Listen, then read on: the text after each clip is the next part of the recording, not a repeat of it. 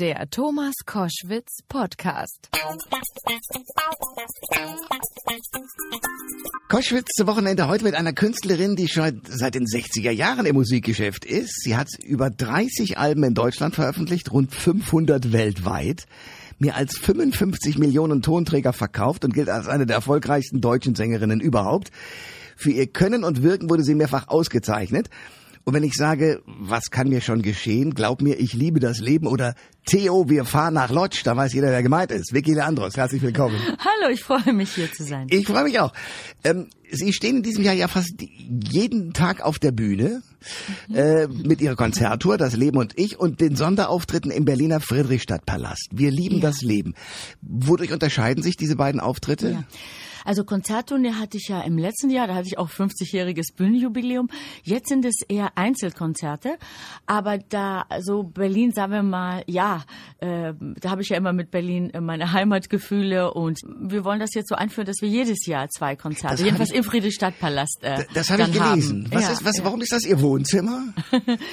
aber ja, ich, das kann ich ich habe das nie wirklich analysiert, aber seitdem ich überhaupt singe und früher waren die Konzerte in, ähm, in der Philharmonie und wenn ich irgendwo anders ein Konzert gab oder in Hamburg sogar zwei hintereinander, konnte ich in Berlin drei Konzerte okay. geben. Also das war immer so äh, mit Berlin. Also war ja schon immer äh, vom Gefühl her Hauptstadt. Jetzt sowieso ja. seit langem wieder. Und ähm, das macht mir großen Spaß. Vicky Leandros ist mein Gast bei Koschwitz zum Wochenende. Wenn man den Namen Vicky Leandros ausspricht, dann kann man eigentlich durch alle Generationen sagen, die Frau kennt jeder. Also ich habe äh, den Grand Prix-Sieg mitgekriegt. Mhm. Ich habe mitgekriegt, wie im Radio rauf und runter, weil meine Mutter fand das am Anfang so toll. Später konnte sich keiner dem entziehen. Theo, wir fahren nach Lodz. Oh Jedes Mal, wenn das morgens lief, war das Radio aber weit über Zimmerlautstärke. Ähm, und immer weiter. Also es ist sozusagen bis heute ist Vicky Leandros dann äh, zwischendurch in der Politik und so weiter. Wenn Sie selbst so auf Ihr Leben schauen, ja. was war der schönste Moment da drin? Oder gibt es irgendwas, wo Sie sagen, das war eine Zeit, die würde ich nicht missen wollen. Also ich, ich schaue gar nicht so weit zurück. Es fiel mir auch schwer, bei dem 50-jährigen Jubiläum über die Vergangenheit oder Geschichten zu erzählen. Die musste ich wieder so so so ähm, drüber nachdenken ganz hm. lange. Also ich lebe im Jetzt und heute, was, was okay ist. Vielleicht habe ich später noch mal ganz viel Zeit, darüber nachzudenken. Ja. Das sagte meine Mutter vor ein paar Jahren, die erzählte meinen Kindern viele Geschichten oder auch aus Paris. Ich lebte ja auch in Paris äh, wegen des Berufes. Und sie erzählte eine Geschichte und sagte, ich kann mich doch gar nicht dran erinnern. Da sagt sie, du hast noch gar keine Zeit, um dich zu erinnern. Ja. Und genau, ähm, ähm, das stimmt. Aber was war, ach, es gab so viele schöne, interessante, aufregende Momente, manchmal auch peinliche. Es gab lustige Geschichten. Natürlich das Highlight der Grand Prix mit Apretoire. Hm. Und Lodge war Gott sei Dank nicht der größte Erfolg, Nein, sondern ich habe die Liebe gesehen oder ich liebe das Leben ja. und andere Lieder, also in Deutschland. Sogar auch Balladen wie sich Mühlen drehen im Wind oder von Brel, Ne me quitte pas und viele andere Titel äh, waren ja in Deutschland äh, sehr erfolgreich. Bekannt, ja. Ja. Äh, kommen wir doch mal auf diesen Grand Prix. Wenn Sie den jetzt damals äh, vor Augen haben und sich das heute anschauen, verfolgen Sie das heute? Ja, soweit ich kann, gerne, ja. Und was, was sagen Sie dazu? Also was ist das eine gute Entwicklung? Ich meine, wir waren jetzt nicht mehr sehr erfolgreich mit mit deutschen Produktionen in den letzten Jahren. Ja gut, nicht die deutsche Produktion. Also vom von den Titeln her kann kann sich das wirklich noch mal bessern. Es gibt so äh, tolle Komponisten in Deutschland, die können auch schon mal auch besser schreiben. Hm. Das wäre wichtig. Ja. Aber ähm, ich finde insgesamt, äh, es gab so ein ganz großes Tief vor Jahren äh, mit dem Grand Prix und ähm, das hat sich jetzt ähm, gebessert. Wie soll ich sagen? Die Produktionen sind moderner geworden, ähm, äh, die Sänger sind großartig, ähm, die Arrangements. Das ist wieder zeitgemäß geworden in den letzten Jahren und man schaut es sich auch gerne an. Okay, das heißt mit anderen Worten so dieses äh, Dankeschön. Wir haben gerade ein bisschen Kaffee gekriegt. Ah ja, ähm, köstlich. Ja, ähm, das heißt so diese Zeiten, ähm, in denen man versucht hat, den alten Erfolgen hinterher zu komponieren, die sind vorbei. Ne? Inzwischen hat man wieder gemerkt, es muss aktueller werden. Ja, ich glaube, das ist schon lange, lange vorbei. Wir haben so viele schöne Lieder, die geschrieben äh, werden und auch Texte.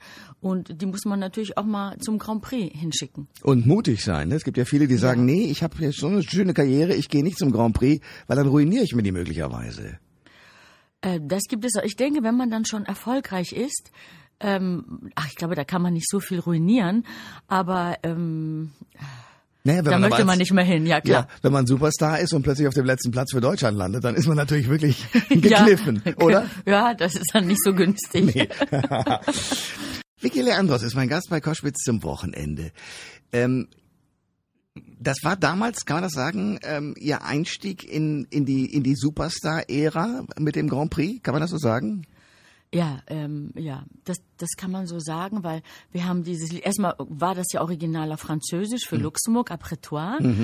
Und somit dann war es auch in Frankreich erfolgreich. Wir haben es auf Englisch aufgenommen, in England äh, war es Platz eins und in vielen, vielen anderen Ländern. Und das war ja der Durchbruch, also der größere. Das, es gab schon einen Durchbruch mit äh, L'Amour bleu, als ich, als ich 15 war. Ja. Ähm, da wurde ich Vierte. Oh, das ist der undankbare vierte Platz. Und ich war natürlich in dem Alter auch etwas äh, enttäuscht. Aber auch dieses Lied haben wir äh, in sechs Sprachen aufnehmen dürfen. Und das war so mein erster Erfolg in Japan und Kanada.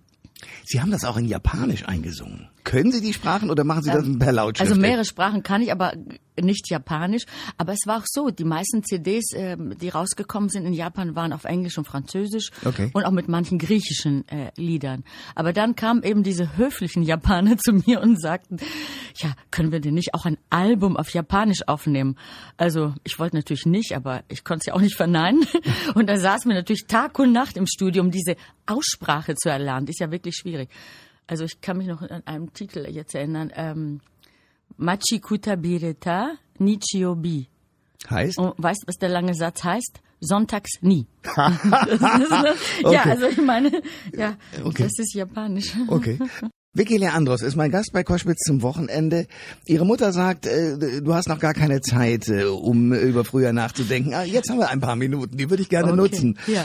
Nämlich tatsächlich so die Entwicklung. Also ich versuche mir vorzustellen, die kleine Vicky und ihr Papa sind am Anfang und äh, der Vater hat Erfahrung im Musikgeschäft und es geht so langsam los.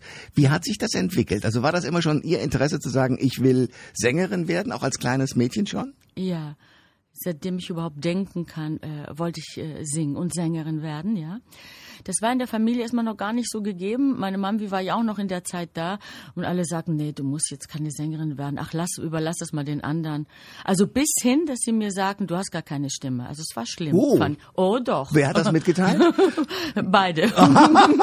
ja, so Eltern brauchen wir ja dringend. Ja, nee, gar nicht. Toll. Nein, nein. Ähm, später hat natürlich, wie gesagt, mein Vater mich was Gesang an mir vieles beigebracht.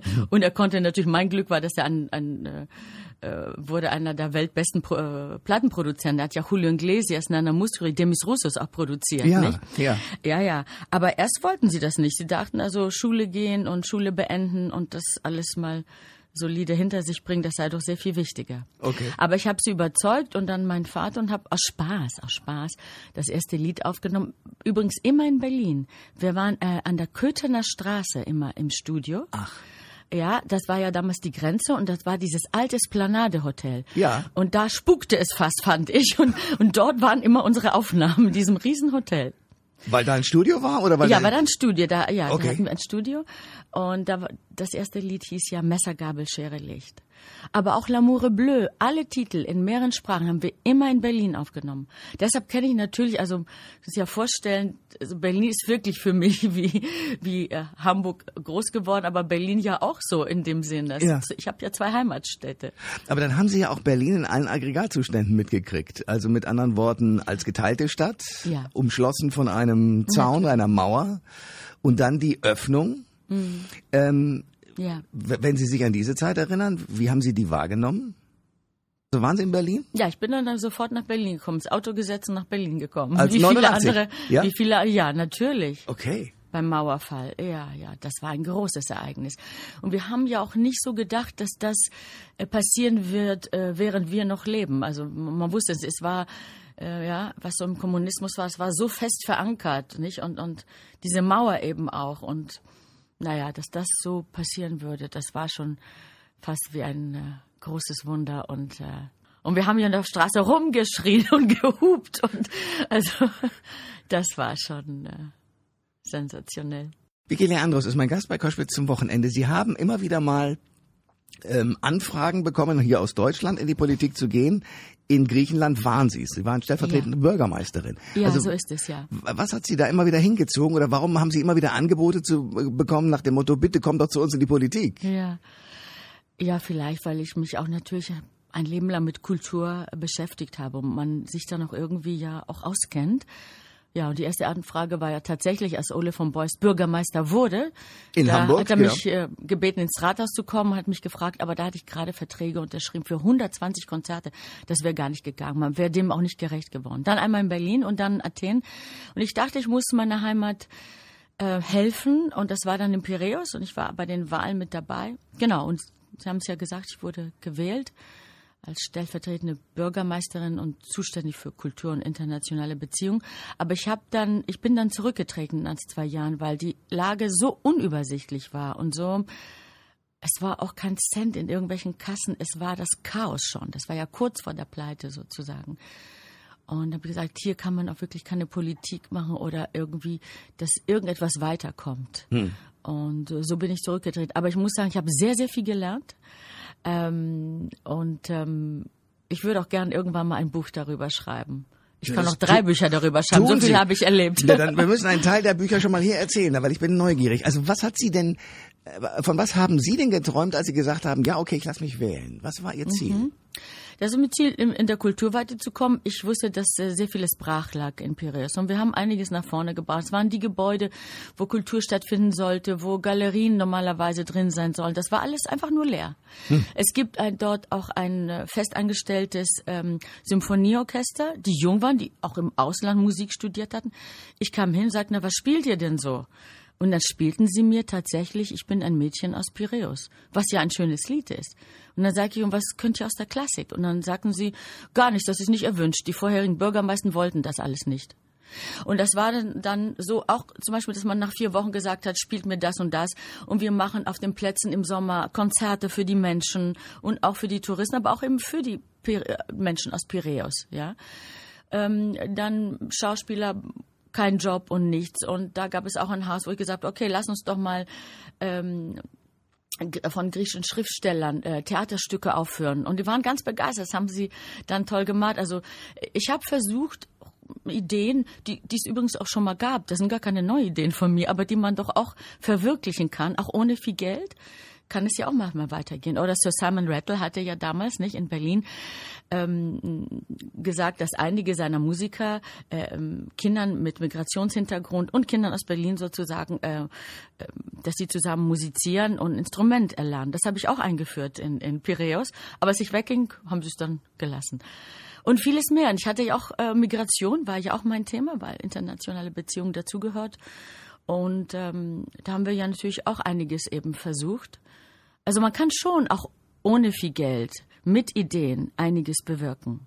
Vicky Leandros ist äh, mein Gast bei Koschwitz zum Wochenende. Großartige Sängerin.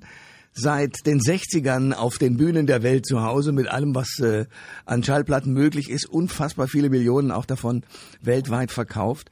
Und die Politikerin auf der anderen Seite. Ich bin völlig baff. Aber ja, aber ich musste mich dann irgendwann natürlich entscheiden. Ja. Ähm, das sind ja äh, Politik ist wirklich ein knallharter Job. Also Hut ab vor dem, was sie alle machen.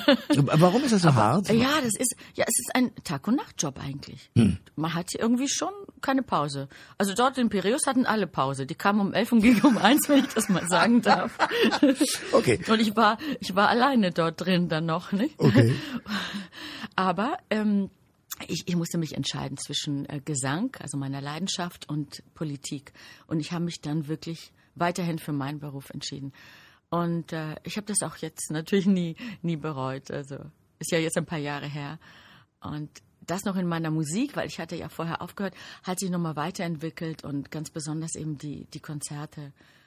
Und das ist einfach schön. Trotzdem will ich äh, Ja. kurz auf etwas kommen, was ich ja sehr spannend finde, weil Sie ja dann offenbar das Talent besitzen, äh, Dinge anzuschieben oder auch Spaß daran haben, Dinge anzuschieben. Ähm, und wenn Sie so sagen, ich war da in Piräus und die Kassen waren schon leer, das war ja kurz vor der Pleite. War das alles, was wir dann letztlich ja dann auch teilweise sehr schmerzhaft und mit großen Schwierigkeiten in diesem Europa jetzt bis jetzt erleben, war das sichtbar und äh, haben nur, sagen wir mal, die Deutschen das nicht gesehen, aber in Griechenland war es sichtbar oder war es auch in Griechenland nicht sichtbar? Nein, es war, ähm, es war nicht offengelegt, es war nicht sichtbar. Und ich glaube, dass der größte Teil des griechischen Volkes das auch gar nicht wusste oder jemals gedacht hätte. Die waren ja überhaupt über nichts informiert. Die ja in Griechenland, ähm, sagen wir mal, irgendwie an die Macht kommen, ähm, das gibt's natürlich auch in der Politik, äh, die haben jedenfalls mehr an sich gedacht und wie komme ich weiter voran mit meiner Karriere. Und ich muss sagen, gar nicht an, an die Menschen. Das habe ich auch äh, ähm, erlebt. Mhm. Ja. Aber, Aber das, das übrige Griechisch- Europa wusste auch nicht, nicht Ja. nur Deutschland, das übrige Europa wusste auch nicht, dass es jetzt irgendwann so einen Absturz äh, geben wird. Ja. Und, und wie ist es jetzt? Also ich vermute, Sie haben Ich glaube, ja... dass die Politiker in den letzten Jahrzehnten sehr viel dort versprochen haben. Jeder, ähm, jede Partei, die an die Regierung kam, hat sehr viel versprochen, kaum was gehalten, Hm. alles abgewirtschaftet. Und wie, wie soll der, der normale Mensch, das Volk, das überhaupt erfahren oder wissen? Aber es ging dann immer schlechter. Und das, das, eigentlich das Traurige ist ja mh, jetzt in den letzten Jahren, dass die Mittelschicht ja zusammengebrochen ist in Griechenland, die es gab.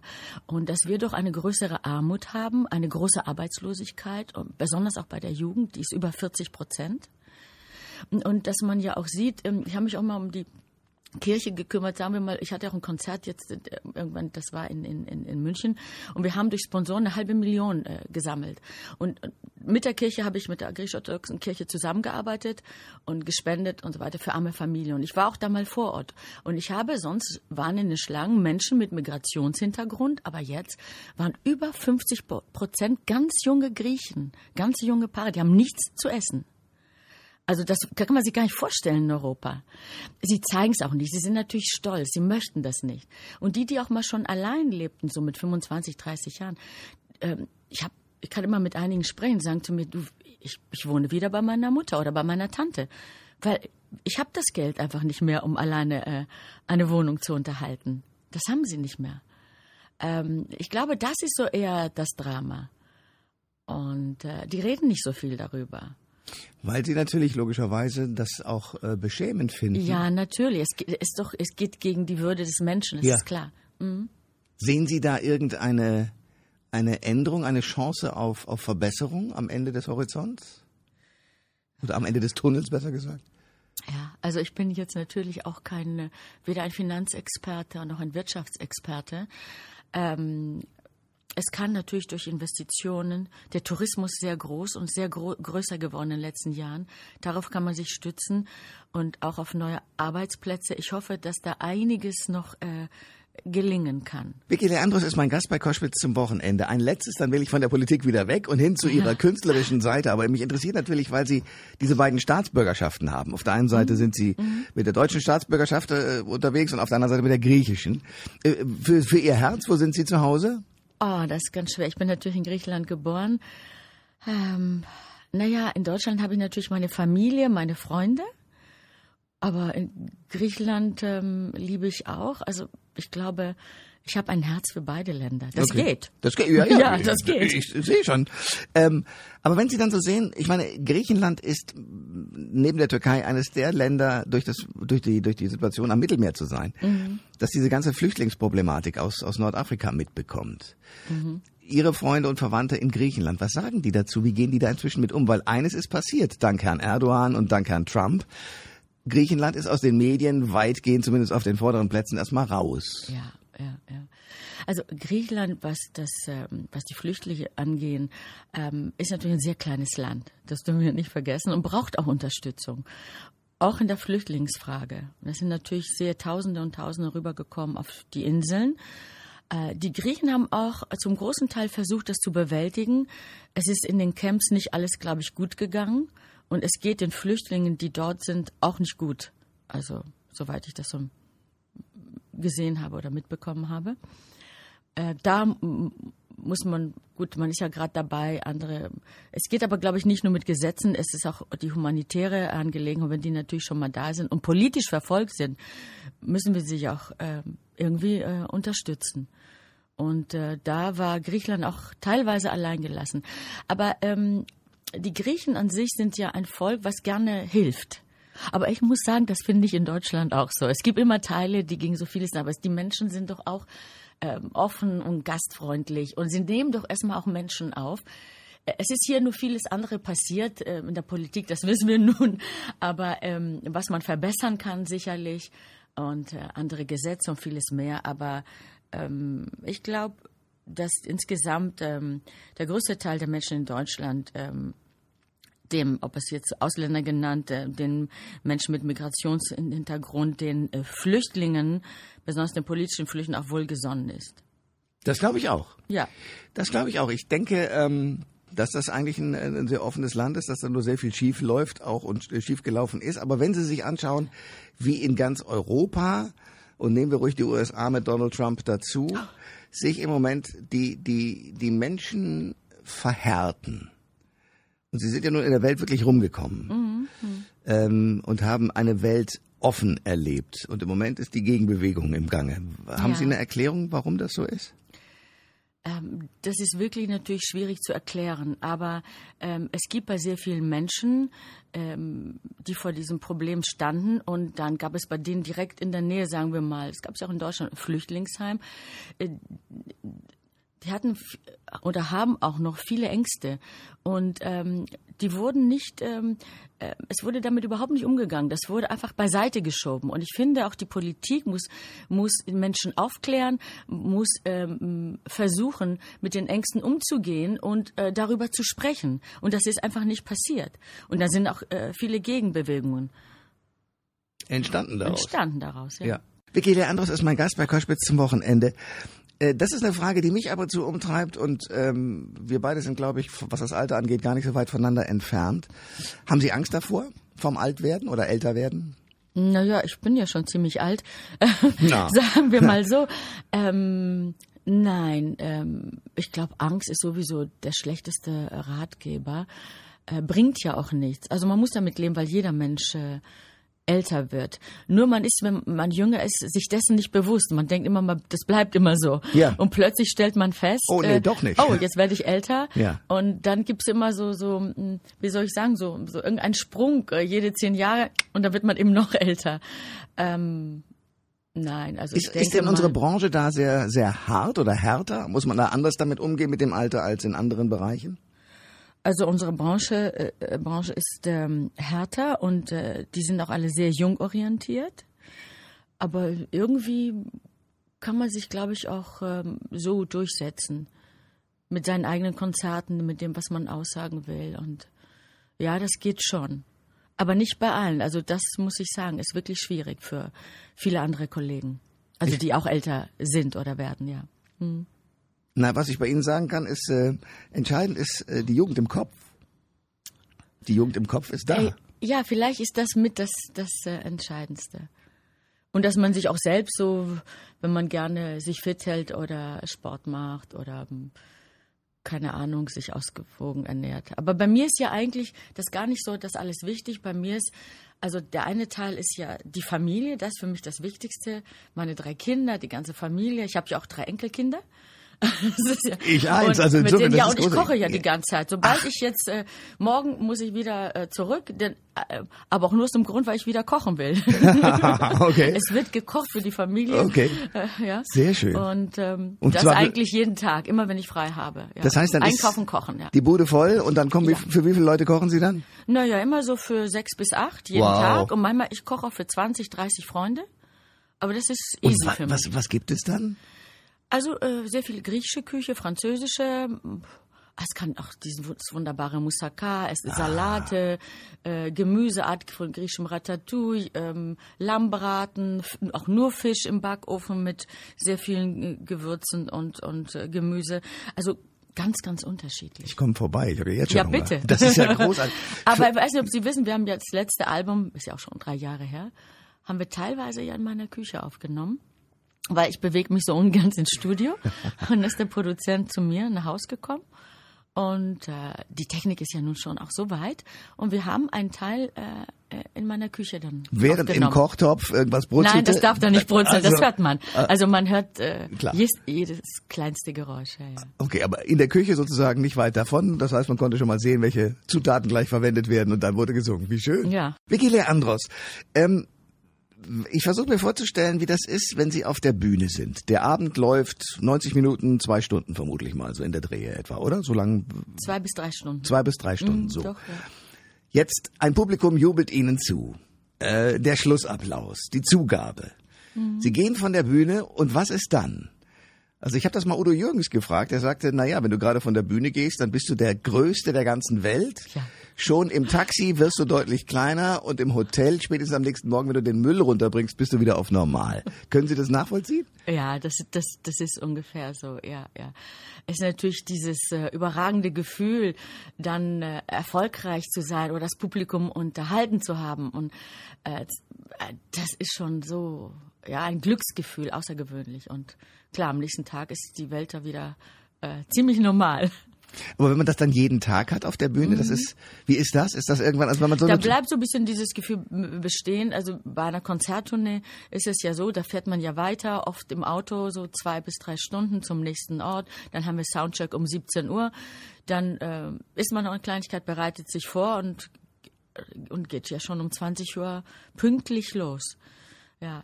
Ähm, aber ich finde, man kann bei einem Konzert ja auch die, diese Vielseitigkeit, die man zeigen kann, dass man, das, aber das mache ich ja seit sehr vielen Jahren, also Chansons, Balladen, ähm, griechische Titel und ich singe ja in mehreren Sprachen, aber das kennt das Publikum, das ist ja nichts Neues bei mir. Und äh, ich hatte nach den mein, ich hatte 25 Weihnachtskonzerte und ich war in der Gedächtniskirche auch im Dezember und hatte am 6. Januar die Elbphilharmonie zum ersten Mal Elbphilharmonie in Hamburg und da habe ich ein neues Programm zusammengestellt, auch mit einem Streichquartett, keine Drums, klang ziemlich unplugged und dieses Programm möchte ich jetzt auch machen im, im Friedrichstadtpalast am 13. und 14. Mai. Also das ist ein ganz neues Programm ähm, mit sehr aus, außergewöhnlichen Titeln, aber alles, alles Lieder, die ich auch schon mal gesungen habe. Der griechische Teil wird etwas größer, so Theodorakis kommt etwas mehr vor, aber äh, wie gesagt, auch natürlich die rhythmischen Titel. Französisch. Äh, Ich bilde mir, glaube ich, nur ein, dass ich mich besser ausdrücken kann in der Sprache. ist eine wunderschöne Sprache, das ist gar keine Frage. Das ist in der Tat so. Ja, naja gut, und der erste große Erfolg war ein Französisch, deswegen wahrscheinlich ist es es verbindet, oder? Sie haben lange in Frankreich auch gelebt. Ja, ja, ein paar Jahre. Mhm. Ja, das schon. Und es ist, ja, die Sprache hat mich fasziniert. Aber erstmal natürlich die Jahre. Ich war dann mit 14, 15, 15 das erste Mal, also vor der Eurovision in Paris, weil ich, da musste ich mir ja vieles anhören und so weiter. Und es war immer, also Schule schwänzen war doch schon mal sehr gut, durch Paris zu schlendern. Stattdessen ja. Und da war, es- war ich ja so ein bisschen so ein dickeres Pummelchen und liebte diese Baguette und, und Camembert und dies alles, das fand ich alles äh, gut. Ja, nachvollziehbar. Absolut nachvollziehbar. Vicky Leandros, viel, viel, also man kann nachlesen wahrscheinlich auf der Website wikileandros.de, wo die ganzen Konzerte deutschlandweit sind. Jetzt im Mai sind sie äh, in Friedrichstadt in Berlin, äh, Friedrichstadt Palast in Berlin. Genau, 13 und 14. Also wir haben am 12. Oh, erstes richtig griechisches Konzert mit unserem Supersänger aus Griechenland, George Dalaras. Wir singen, das ist ähm, in Düsseldorf in der Philipshalle, also ist am 12., einen Tag vorher. Da singen wir fast alles auf Griechisch, bisschen auch Französisch, Englisch, aber doch, und haben viele Duette zusammen.